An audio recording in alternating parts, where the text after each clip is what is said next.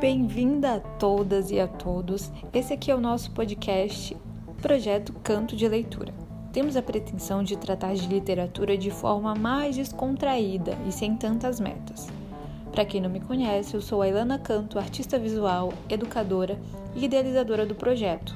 Sou paraense de nascimento, nasci em Belém do Pará, terra do açaí gostoso, e resido em Salvador há alguns anos, onde aprendo bastante, tenho uma produção de ilustração e fotografia e eu vou até deixar linkado aqui para vocês acompanharem se quiserem. Sou uma leitora compulsiva, embora alérgica. Eu estou concebendo esse projeto com a premissa de falar de mulheres, autoras e suas produções, porque acredito que são pautas urgentes. Mas não nos limitaremos ao gênero, ok? Espero que isso te incentive a ler e falar sobre mulheres.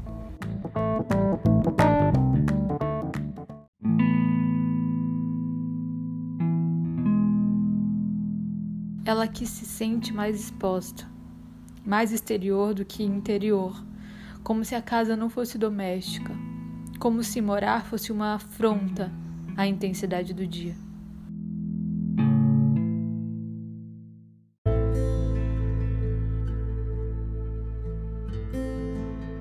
O livro do, do projeto do mês de maio se chama Como se fosse a casa, uma correspondência. É um livro curtinho, ele tem é, um total de pouquíssimas páginas, ele foi publicado em 2017, 48 páginas, mas é um livro muito intenso e ele é um livro de coautoria, né? A autora é Ana Martins Marques e o coautor é o Eduardo José. Então, aqui nessa coletânea de poemas, de poesia, eles vão trocar cartas em relação ao conceito de casa, de apartamento, de morada. Então eles vão problematizar isso de uma forma muito poética, intensa e delicada ao mesmo tempo. O interessante é que tanto a diagramação da capa quanto a diagramação interna da, da organização dos versos, você percebe a mudança da paleta, da cor das páginas de acordo com a autora e com o autor. Então, para Ana é a cor creme, que é a cor de página normal, e do Eduardo é a cor azul escura. Então, toda vez que um dos dois estiverem escrevendo, você vai perceber essa identificação pela cor.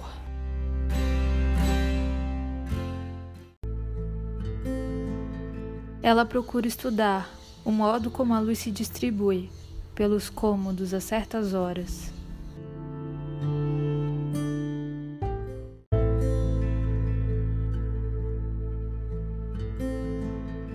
E esse livro eu li durante a, o ano de 2020. Ele foi publicado em 2017, mas eu tive acesso a ele em 2020. E aí eu li é, em agosto a primeira vez, mais ou menos foi ali que eu adquiri.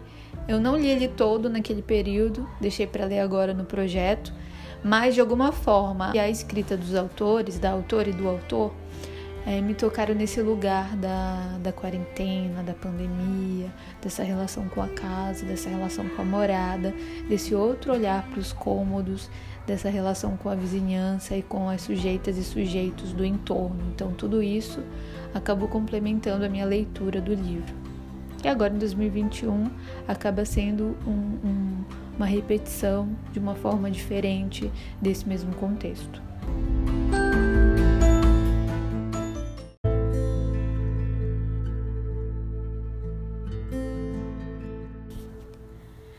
Minha casa são meus retratos. Minha casa é meu martelo. Minha casa é meu manuscrito. Minha casa é meu colar de contas verdes de vidro. Tiraram-me tudo e, no entanto, me sobra muito. Minha casa é o teu cabelo cinza. Minha casa é o mar aberto. Minha casa é árvore.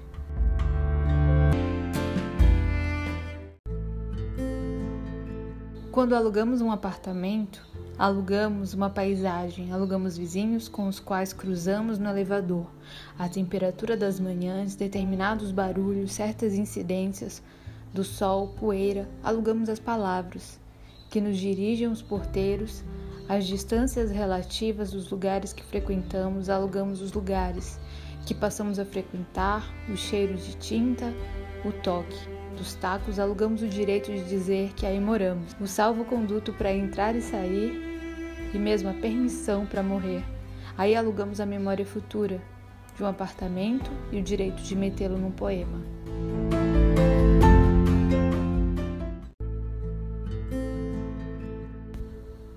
Morar num mês, na memória de uma noite.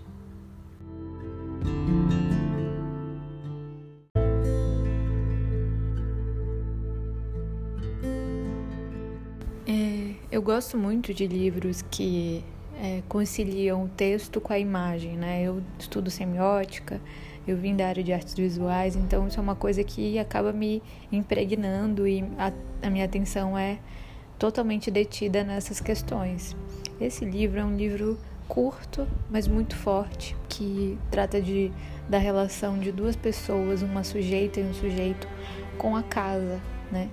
e faz a gente refletir sobre as nossas relações com a casa, com quem, por exemplo, eu vivo de aluguel e eu preciso me mudar, então eu tenho uma relação com os apartamentos que eu moro e uma relação com a minha cidade natal, enfim, a gente acaba é, tendo essas reflexões a partir dessa leitura. E a questão da cromática do livro, né, ele é todo em azul e a gente tem a diferença cromática de quando uma sujeita está escrevendo, de quando o outro sujeito está escrevendo. Isso é muito é, legal, a gente acaba se identificando e a gente é, acaba entrando nessa pausa e nesse ritmo do, do livro todo, né, da leitura. E realmente a gente entra nesse espírito de que é uma correspondência, de que existiu essa interlocução, essa devolutiva de escritos, de cartas. E acaba que nós somos o sujeito ou a sujeita intermediário disso. Nós também estamos nos correspondendo at através dessa noção diversa né, e multissignificativa do que é casa, do que é uma morada.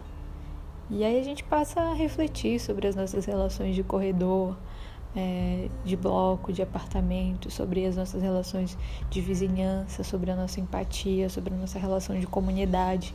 Isso, nesse momento de pandemia de 2021, que nós estamos passando por um momento terrível, né, em que a gente precisa estar distante, outros estão insistindo para estar perto. E isso é uma questão de vida ou morte. É muito forte ler esse livro durante a pandemia.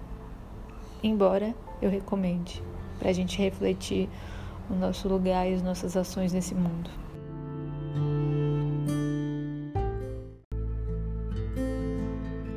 Somos anfíbios. Sobrevivemos igualmente na casa e na rua. Respiramos na casa e respiramos na rua. Entramos em casa com os pulmões cheios de ar da rua e devolvemos depois à rua um punhado do ar da casa. Em casa trocamos de pele para sair à rua. Levamos coisas como quem parte em uma excursão, adendos, próteses, maquiagens, enfeites. Saíamos para casa e para fora da rua Dobramos as ruas para dentro da casa, o lado de fora do lado de fora, e não nos cega a luz súbita da rua. Nossos olhos se adaptam. Somos anfíbios. Atravessamos sempre a rua como quem foge de casa. No entanto, saímos de casa como se fosse seguro que a ela voltássemos. E voltamos, quase sempre cheios de fuligem em árvores e arranha-céus e medo. Carregamos o tijolo das paisagens, dormimos sobre o cimento dos anos. Entramos em casa como num lago quieto e fundo. Saímos à rua como se entrássemos no rio, que sempre muda. Transitamos por ambos os meios, ambas as vidas. Acreditamos encontrar a casa em casa e a rua na rua, como se entre a casa e a rua houvesse uma língua comum, ou como se fôssemos bilíngues. Levamos à rua Palavras da Casa.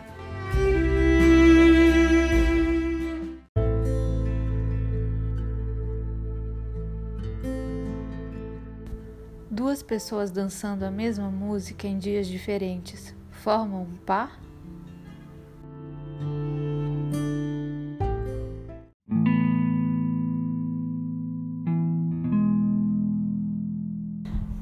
No livro para falar um pouquinho dessa pessoa maravilhosa que foi o Paulo Gustavo. Enquanto eu fazia a leitura do livro do mês, né, e as minhas atividades referentes a outros projetos, nós recebemos essa triste notícia que o Paulo Gustavo, que estava lutando desde março de 2021 contra a Covid-19, partiu. Ele faleceu, ele não resistiu. Foi um lutador por dois meses. A família também, todos emanando muita energia. E foi uma dor muito grande. Eu tô sentindo esse luto porque é um luto que não precisava ter acontecido, uma pessoa jovem que estava se cuidando. Então eu gostaria de reforçar aqui no final do episódio, por favor, se você pode ficar em casa, fique em casa, se proteja. Não tem mais essa questão de comorbidades. Daqui a pouco pode ser você, eu, seu irmão, a sua mãe, o seu pai. Enfim, além disso, tem as outras pessoas, os vizinhos. Então, enquanto você, uma ação que você faz de aglomeração pode prejudicar a vida de outras pessoas, pode matar outras pessoas. Você faz parte, eu faço parte de, desse contexto que está acontecendo na, no Brasil. Nós temos culpa nisso, então vamos fazer o mínimo. Nos cuidar e cuidar dos outros. Se puder vacinar, vá tomar sua vacina para que a gente se recupere o quanto antes disso. Senão, daqui a pouco é a nossa vida que vai acabar.